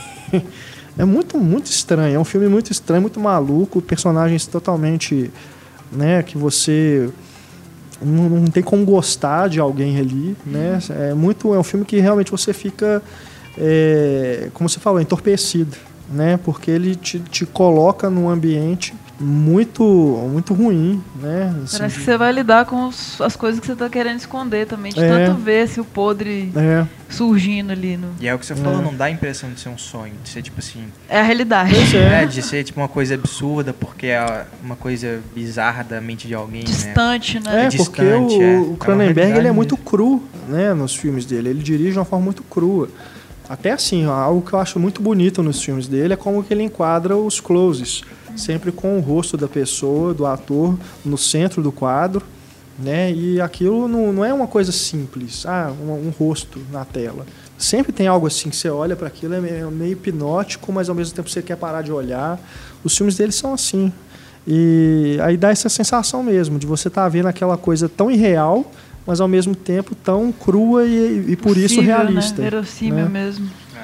Então é um, um, acho, eu achei um grande filme. Uhum. Acho que seria um grande lançamento agora pós Oscar, né, para as pessoas aí saírem dessa desse monte de filmes, né, que chegaram aos cinemas, que está todo mundo cansado de falar, de discutir. Então agora ficou aí para abril. Vamos torcer para quando chegar lá ele tenha uma repercussão boa, né? E não simplesmente seja jogado no circuito e seja esquecido. Ele está causando um incômodo geral, assim, parece que tá mais pro lado do povo não gostar e tal. Mas eu achei muito bem costurado, assim, orquestrado mesmo. Todo esse monte de gente complexa ficou uma trama muito fluida mesmo. Eu acho que é um filme difícil de gostar é. logo de cara. É. Ele é pesado. Tem que pensar nele, né? Ele, ele não desce tranquilamente, é, né? De forma alguma. desce quadrado. É desconfortável. É, mas eu, eu adorei esse desconforto, assim. Achei Com fantástico certeza, o resultado, também. meu Deus. Eu acho que eles podiam, podiam, inclusive, aproveitar e lançar junto o Antiviral, que é o filme do filho do Cronenberg. Oh, doido. Que também tem uma relação com esse culto às celebridades. Né? É, eu vi numa mostra de São Paulo há uns dois anos, mas ele até hoje não foi lançado aqui no Brasil, acho que nem em DVD. Então seria até interessante fazer uma sessão dupla aí, né? Mas aqui no Brasil a gente sabe que essas coisas as pessoas não, não valorizam, né? Os distribuidores não valorizam. O filho do Cronenberg também, ó, ele usa o Cronenberg no nome? Sim. Usa? Eu estou me esquecendo do, do primeiro, do primeiro nome. nome. Não sei se é Brandon Cronenberg. Mas parece assim, ele. Parece que ele virou para o Cronenberg e falou assim: pai, me dá a câmera, deixa eu filmar. E ele, é. ele filma mais ou menos seguindo os temas do Cronenberg, essa coisa do corpo, do, do horror. É um filme mais de terror mesmo. E, mas eles se passam num futuro é, não muito distante, em que o, o culto às celebridades chegou a tal ponto que as pessoas compram os vírus das doenças das celebridades para elas também ficarem com a mesma doença. Então, tipo, uma atriz famosa que teve, sei lá, é, lupus, alguma outra doença, assim. A Lady Gaga eles teve, dão Antônio. um jeito. O, os caras que vendem os vírus dão um jeito de, tipo, pegar o, é, o vírus dela, tipo, num copo que ela bebeu, alguma Nossa. coisa assim. Eles cultivam esse vírus no laboratório e vendem para essas pessoas que são fanáticas pelas celebridades, para elas poderem ter a mesma doença, sabe? É. Aí a coisa toma uma proporção que vocês podem imaginar. Tem uns diálogos no mapa Super Estrela entre os pré-adolescentes que, que é mais ou menos por aí, assim. Tipo, eu sou tão foda, eu sou uma celebridade tanto que estão vendendo minhas... É, é. é verdade, é. Né? É verdade. Aí é, entra outro ponto escatológico ali. É, não, daria uma sessão dupla ótima. É, com certeza. Mas já que a gente está falando aí, né, de outros meios de assistir aos filmes, então procure aí também o antiviral e veja junto com o Mapas para as Estrelas. Chegando aqui, né, ao final do nosso programa, antes do encerramento, a gente tem a sessão spoiler. Então, escolhemos para este programa, né, o aguardado 50 tons de cinza.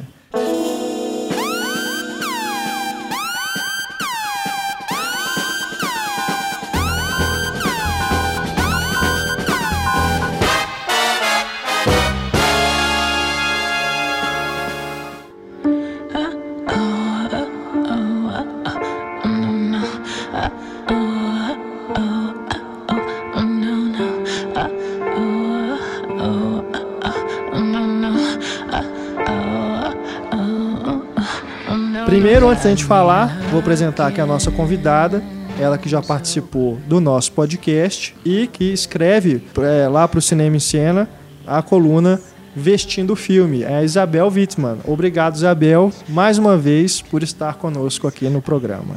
obrigada, obrigada pelo convite. A Isabel está participando por telefone porque ela está em Manaus, né, onde ela estuda. Ela mora em Manaus, então está, estamos fazendo mais uma vez essa ligação direta aqui com o norte do país para podermos falar sobre este filme. A Isabel, que se tudo der certo, né, Isabel, em breve participará de um podcast aqui conosco. Aê. É, espero. Bom, vou acionar a sessão spoiler, porque agora nós vamos falar de 50 Tons de Cinza sem censura, censura. sem cortes, né? sem vergonha. vamos falar desse filme, então, que chegou aí muito badalado porque os livros venderam muito, né? 100 Mais milhões. 100 milhões de cópias, Mais traduzido para quantas línguas? 52 línguas. 52 línguas. Uau. Então já chegou com toda essa bagagem né, aos cinemas. Um ano depois, se eu não me engano, desde que foi lançado o terceiro volume, ou mais, não sei. Mas é, isso, esse ato né, entre o lançamento do filme e o lançamento dos livros não foi suficiente para torná-lo obsoleto. Né? As pessoas, os fãs do livro principalmente, foram com toda a força atrás dos ingressos para assistir ao filme, lotaram as pré-estreias, o filme já faturou aí quantos? Mais de 400 milhões. 400 milhões de dólares no mundo inteiro. Já tem continuações engatilhadas, apesar de estar aí rolando, né, os boatos de que até mesmo o ator principal pode acabar não participando, ainda não tem roteirista certo, mas é certo que o filme acontecerá. Os, as próximas aventuras de Anastasia Steele e Christian Grey. Bom, não li o livro. Alguém aqui leu, leu o livro? Não. Não. Não. E acho que isso também pouco importa. Né? Vocês concordam que, dentro daquilo que a gente já comentou, inclusive em outras edições do podcast, uma adaptação de um livro não tem que depender de sua fonte para funcionar. Então vamos falar do livro, do filme, sem ter lido o livro, porque nós aqui estamos com a proposta de discutir cinema. Então vamos falar sobre esse filme que é dirigido pela Sam Taylor Johnson. Só contextualizando um pouco aí sobre o, do que se trata 50 Tons de Cinza. Primeiro que ele surgiu de uma fanfic, né, que é um, um, uma, um texto escrito, uma história escrita por fãs, baseado aí em Crepúsculo.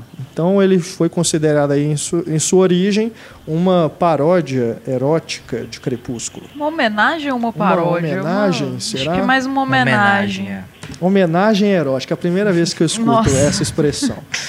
Mas então, o que, o que acontece? A Anastasia, Ana, né, para simplificar aí, ela é uma jovem que vai entrevistar o Christian Grey, que é um magnata, um milionário, né, misterioso, enfim, desejado, enfim, e aí acaba surgindo o interesse dele por ela e ela se envolve com ele e também descobre que há ali por trás dele todo um mistério que envolve por que, que esse cara é solteiro, né? Por que, que esse cara bonito, rico é solteiro?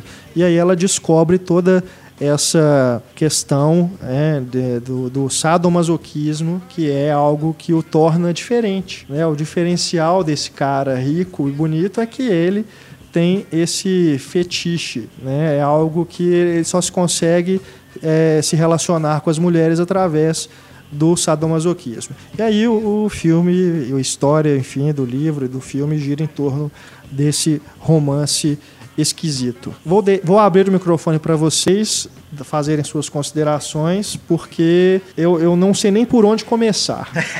né? Então, é difícil. Eu, eu a deixa é de vocês. Pode falar, Isabel. Vai, eu, vai você primeiro. Que, é, como o Marcelo não está aqui, né? É verdade. Da conversa, acho que, como ele sempre menciona nas séries, dá para começar a falar sobre o fato de eles terem pego o Jamie Dornan para o papel do Mr. Grey. E tem muito a ver com um papel que ele fez em uma série britânica chamada The Fall, onde ele interpreta um tipo um serial killer, um psicopata que tem que, que os crimes dele têm umas características sexuais. E a série é protagonizada pela Gillian Anderson que era do Arquivo X. Ah, e ela é a investigadora que está perseguindo esse serial killer. Então ele tem um papel bem forte na série e eu acho que tem muito a ver com o fato de terem escolhido ele para o papel. Eu, eu concordo plenamente. Não vi The Fall mas se ele interpreta um serial killer psicopata né? um psicopata obsessivo? acho que a meia hora inicial do filme dá a entender, inclusive, que se trata de um thriller. Que ele ali é um, um cara que está indo atrás da menina, que tem aquele irmão dele que surge de repente um motorista que vai buscar ela onde ela está, né? Enfim, que ele está realmente querendo ah, seduzi-la para poder fazer, sei lá, tráfico de mulheres, vender lá para um, um país ele do, é um do leste né? europeu. Né? Porque em nenhum momento ela fala onde ela trabalha, onde pois ela é. mora, e ele Stalker. aparece nos lugares assim do nada, seguindo ela. É, descobre onde que ela tá, né? Na boate lá, rastreou o número Rastreia, do telefone é. dela. Como assim? Chama a né? polícia. Né? Pega, pega a, ela na boate, bêbada, alcoolizada, inconsciente, tira tira a roupa dela ainda, é. né? Leva ela pro apartamento, tira a roupa dela e tal. Não, pra ele rastrear o número dela daquele jeito, ou ele é um psicopata ou é o Batman. que não deixa de, uma coisa não tá muito longe da outra, né? É. E, a, e, ela tava com a colega de apartamento dela, né? Então, Exato. teoricamente, tava em segurança para voltar para casa uhum. e não pro hotel onde ele tava hospedado. É. Bom, mas assim, o, rolou toda essa, essa coisa, né? Dessa polêmica, ai, porque é um filme né, sobre sadomasoquismo e não sei o quê, aí tem essa polêmica em torno do sadomasoquismo, se isso é bom, se é ruim, se mostrar isso é bom, se mostrar é ruim, enfim.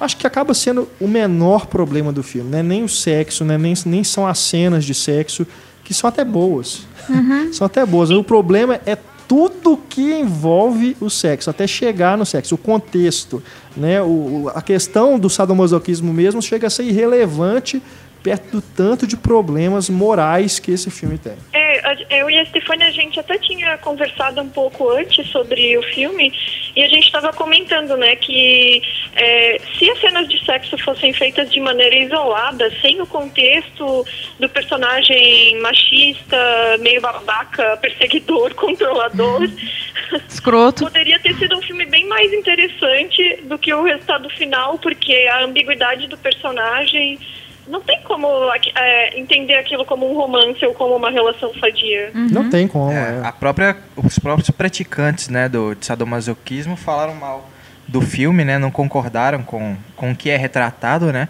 que o, a relação tem que ser bem, bem consensual mesmo, dois, né? Os é. dois têm que sentir prazer, os dois têm que estar confortáveis com aquela situação. E o que a gente vê é que o Christian Grey é egoísta, ele é um cara que tira o prazer dele e depois deixa ela dormir lá na cama dela sozinha e vai embora cuidar da vida dele, né?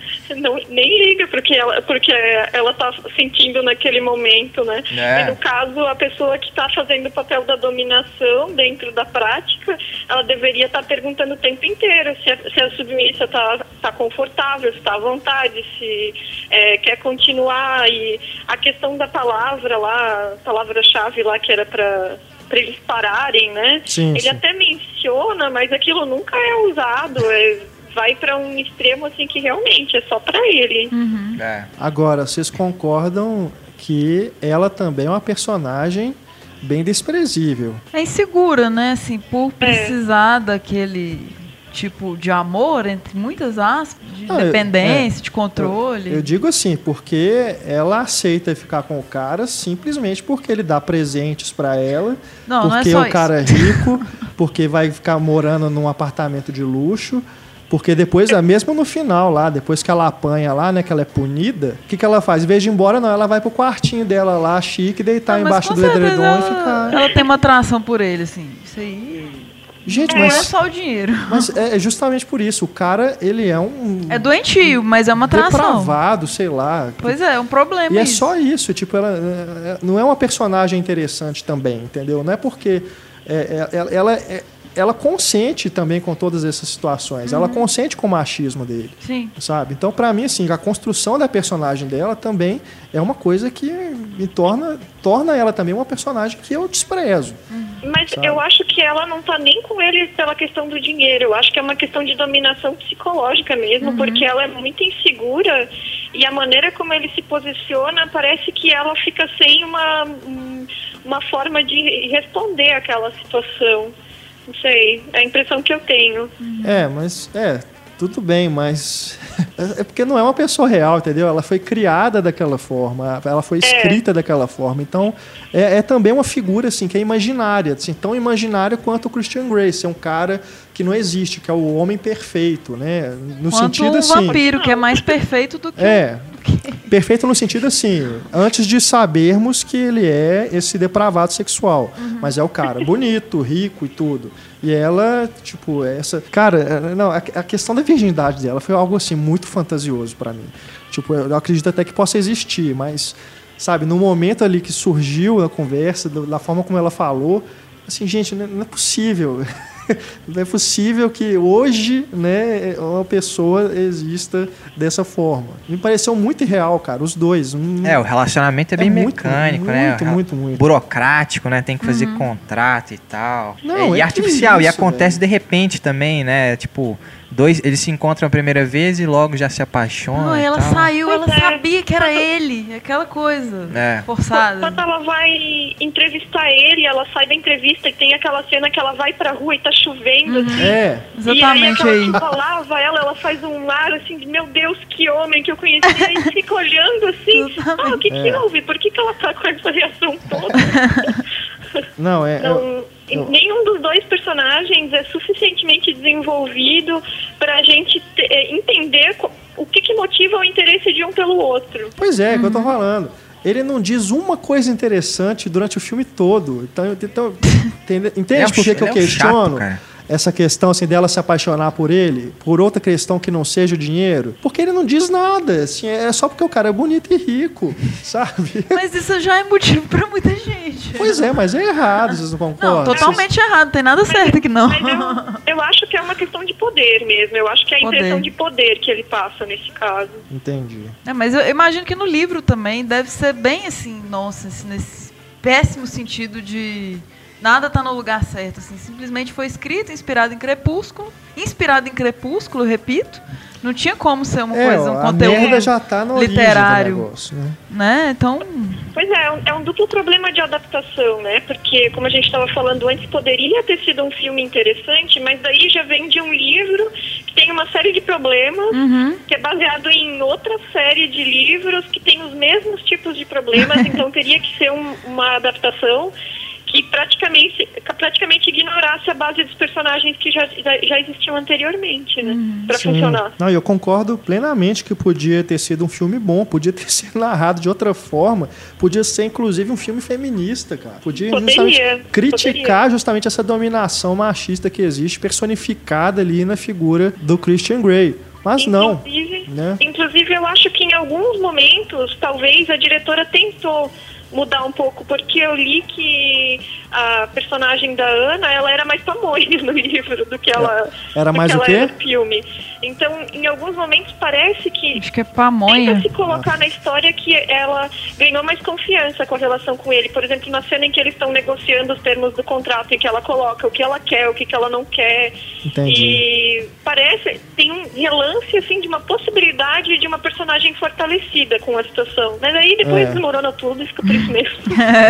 não, eu acredito até que o, o final do filme, que é horroroso, né, termina de uma forma abrupta, que, que justamente porque é. para dar a entender que vai continuar, né, é igual novela, vai continuar no próximo capítulo, mas dá a entender de que, é, não sei como acontece nos livros, mas dá a entender de que ela agora vai começar a ela vai tentar dominar o Christian Grey, né? Que ele vai começar a relevar as coisas e se render aí a, ao que eles sentem um pelo outro, enfim. Mas eu não sei, deu a entender isso, que quando ela diz o não, né, ele no final, que agora, é. assim, agora eu que mando, né? Se você quiser ficar comigo, então vai ter que ser do meu jeito. É, talvez. Mas eu não sei como é que se desenvolve aí a história, né? Também não sei. É pelo que eu li até nos comentários de ouvintes, nos outros dois livros é como se ele fosse se recuperar. Assim, ah. tipo, sou um sadomasoquista cuidado, é curado e amo a Ana. Anastasia. Pois é. Acho que o Ai, vai caminhar para essa autoajuda aí. Né? É. Porque poderia explorar essa questão da sexualidade de uma maneira assim, sem preconceito, uhum. sem amarras, mas aí coloca é. o personagem como, na verdade, um doente complexado. Uhum. Como se o sadomasoquismo é. fosse o problema, né? Fosse a é, doença. Não é nem o machismo dele. curar disso. Uhum. É, como se, como se fosse um, um, desejo que fosse motivado por um trauma e é. não uma coisa, uma prática sexual. Assim, é, bem, tem isso do trauma mesmo mesmo. Isso. É, tem uma coisa de um trauma que ele teve na infância e tal, aí ele vai superando isso. Então é mais negar essa natureza dele do que fazer a coisa da forma certa, sendo bom para ela também, né? Agora vai ficar sempre a dúvida, né, de como seria a versão que o Oliver Stone queria fazer para esse filme. É verdade? Ele chegou a gravar um teste, oh. filmar um teste. Eu, me, eu esqueci o nome do ator que ele chamou, mas ele chegou a gravar algumas cenas para poder convencer o estúdio, né? Mas aí acabaram que não quiseram. Então, conhecendo o Oliver Stone, né, pelos filmes dele, com certeza não seria essa coisa que aconteceu aqui com a Sam Taylor Johnson. Que eu também acho muito problemático você ter é, essa diretora e esses atores assinando um contrato também para fazer esse tipo de filme representar, serem porta-vozes dessas mensagens, né? Nada é, como é que eu digo? Nada. Saudáveis? Bom, nada saudáveis, né? Mas como que vocês explicam, então, o é, sucesso é, é, de 50 tons de cinza? Esse que é a questão, é muito difícil. Da mesma forma como se explica o sucesso de Transformers. 50 de tons de cinza é? é o Transformers para mulheres. Mas, é, mas esse, o 50 Não, me desculpa assim, se eu estou sendo é, preconceituoso, mas eu acredito que a maior parte do público seja feminina. Acho que sim. Desse é. filme, dos 50 é. tons de cinza. E a maior parte do público de Transformers é de homens. E funcionou com algumas funcionou com algumas mulheres assim, pelo menos para falar mais de sexo, para se sentir confortável em ter um livro digamos erótico, né? Algumas mulheres deram depoimentos, não, realmente me abriu mais pro sexo, né? Mas também. Tem tanta literatura boa, Nasnin e tal, é, coisas. Talvez seja bom 50 anos de ciência para ser um primeiro passo, digamos assim, para essa libertação é, sexual é, feminina que é bem-vinda e uhum. tem que acontecer. É né? verdade. É, isso foi uma coisa que eu e a Stefania a gente também tinha conversado, que é, ignorando a questão dos problemas dos personagens e da trama machista, é, a questão de ter uma literatura que o público consumidor majoritariamente é feminino uhum. e, que, e, que, e trata essas questões de sexualidade de forma bem aberta, eu ainda considero bastante positivo. Apesar, aí de novo, né, ignorando a questão do machismo. E eu acho que muito do estranhamento que tem e do, das pessoas ficarem horrorizadas com o sucesso que o livro e o filme fazem, vem da questão de ser mulheres consumindo uma mercadoria que tem sexo. É. Porque a maior parte dos filmes que retratam o sexo são muito feitos assim para o olhar masculino, é desde é das comédias estilo American Pie até a própria pornografia. Sim. Majoritariamente tudo é feito para o público consumidor masculino. Uhum. E aí quando vem um produto que é feito para as mulheres ou majoritariamente para as mulheres, isso causa uma certa certo desconforto na sociedade ainda.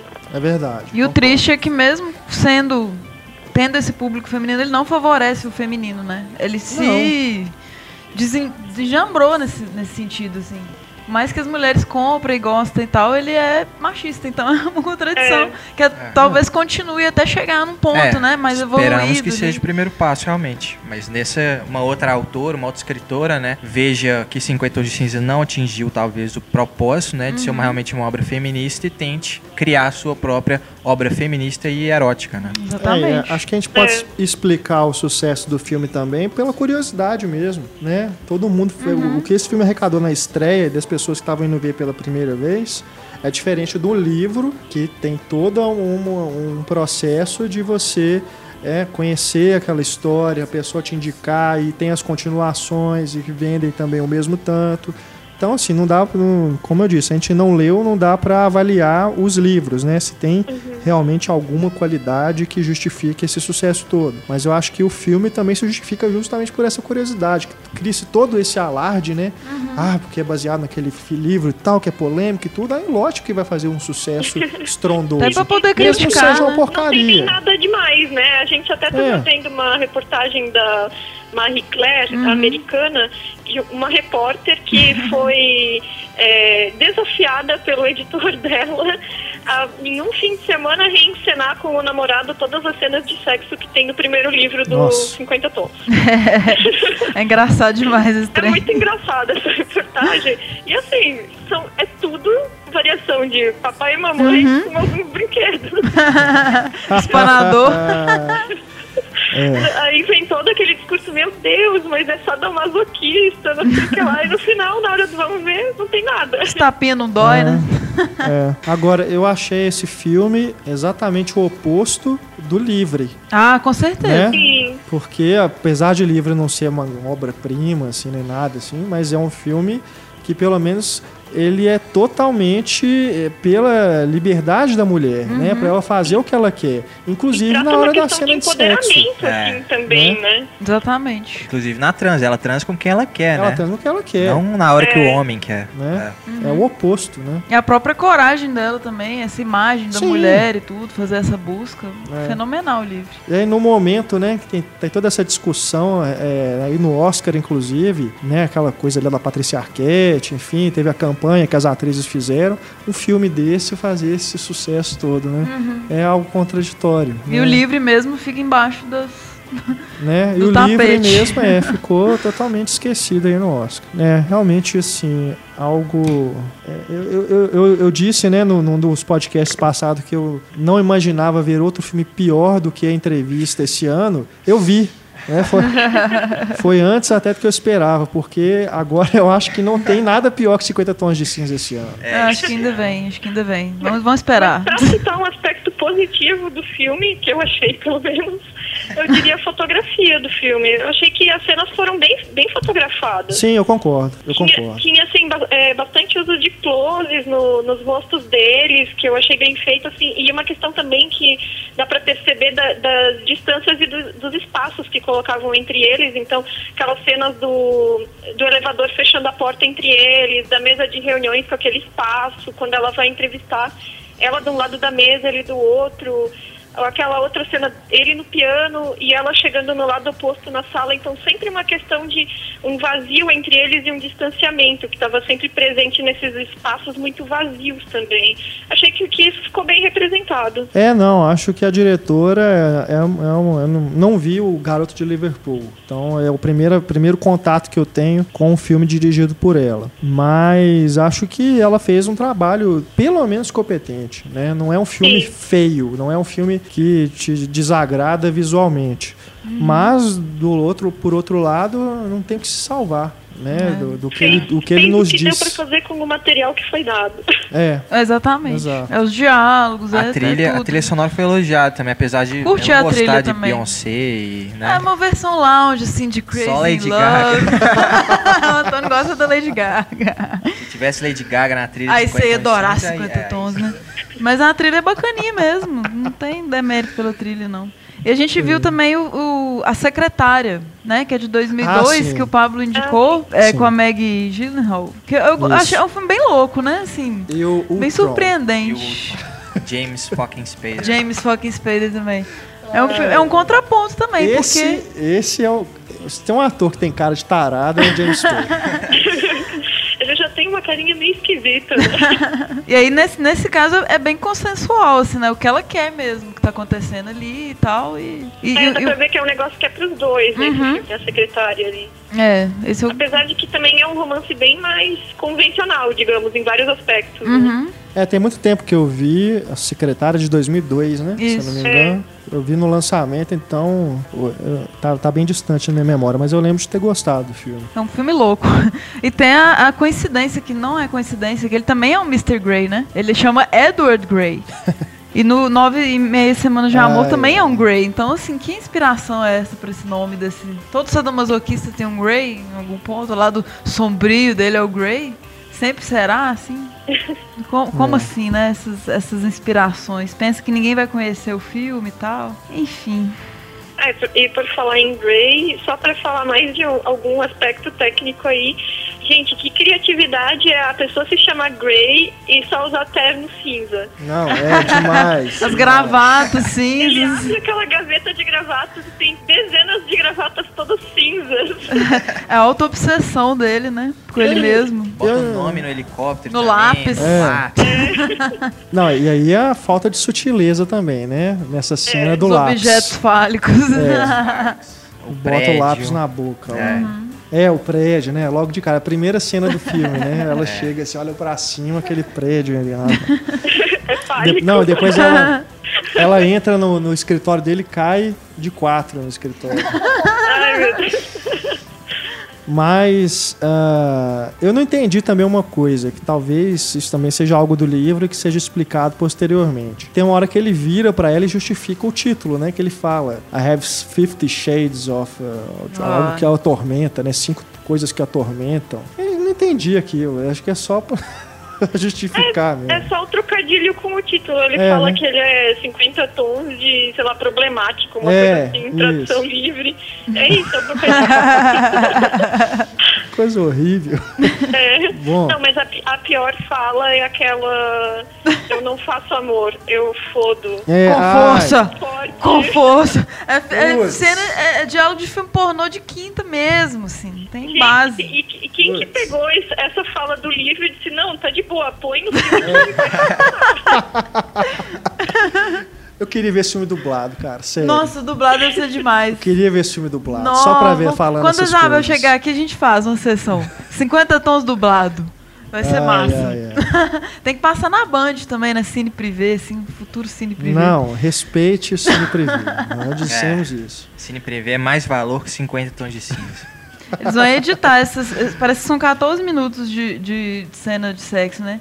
Aí edita, vira um mini filme pornozinho ruim, pronto. Já deve estar aí nos Porntubs, Xvideos, RedTube da vida aí. Bom, mais alguma consideração, Isabel, que você tem a fazer sobre o filme? Não, acho que é só isso. A, ge- a gente tinha falado também de não, não ser consensual e eu acho que culminou com aquela cena do que ele usou o cinto, né? No final, que ele fez ela ficar contando até seis lá. Sim. Eu acho que aquela foi a, pi- a pior cena, porque ali realmente foi um negócio que foi só pra ele e, e não precisava nem perguntar pra saber que ela não queria estar fazendo aquilo, né? É verdade. E é isso, acho que patologiza. Poderia ter sido tão, tão legal o filme se não fosse esses personagens. Tinha potencial, talvez, pra fazer uma coisa interessante, mas acaba deixando problemático, como se fosse uma coisa doentia. É, é verdade. Foi uma bola fora. Né? Não foi bom para você, né, Isabel? Nem para nós.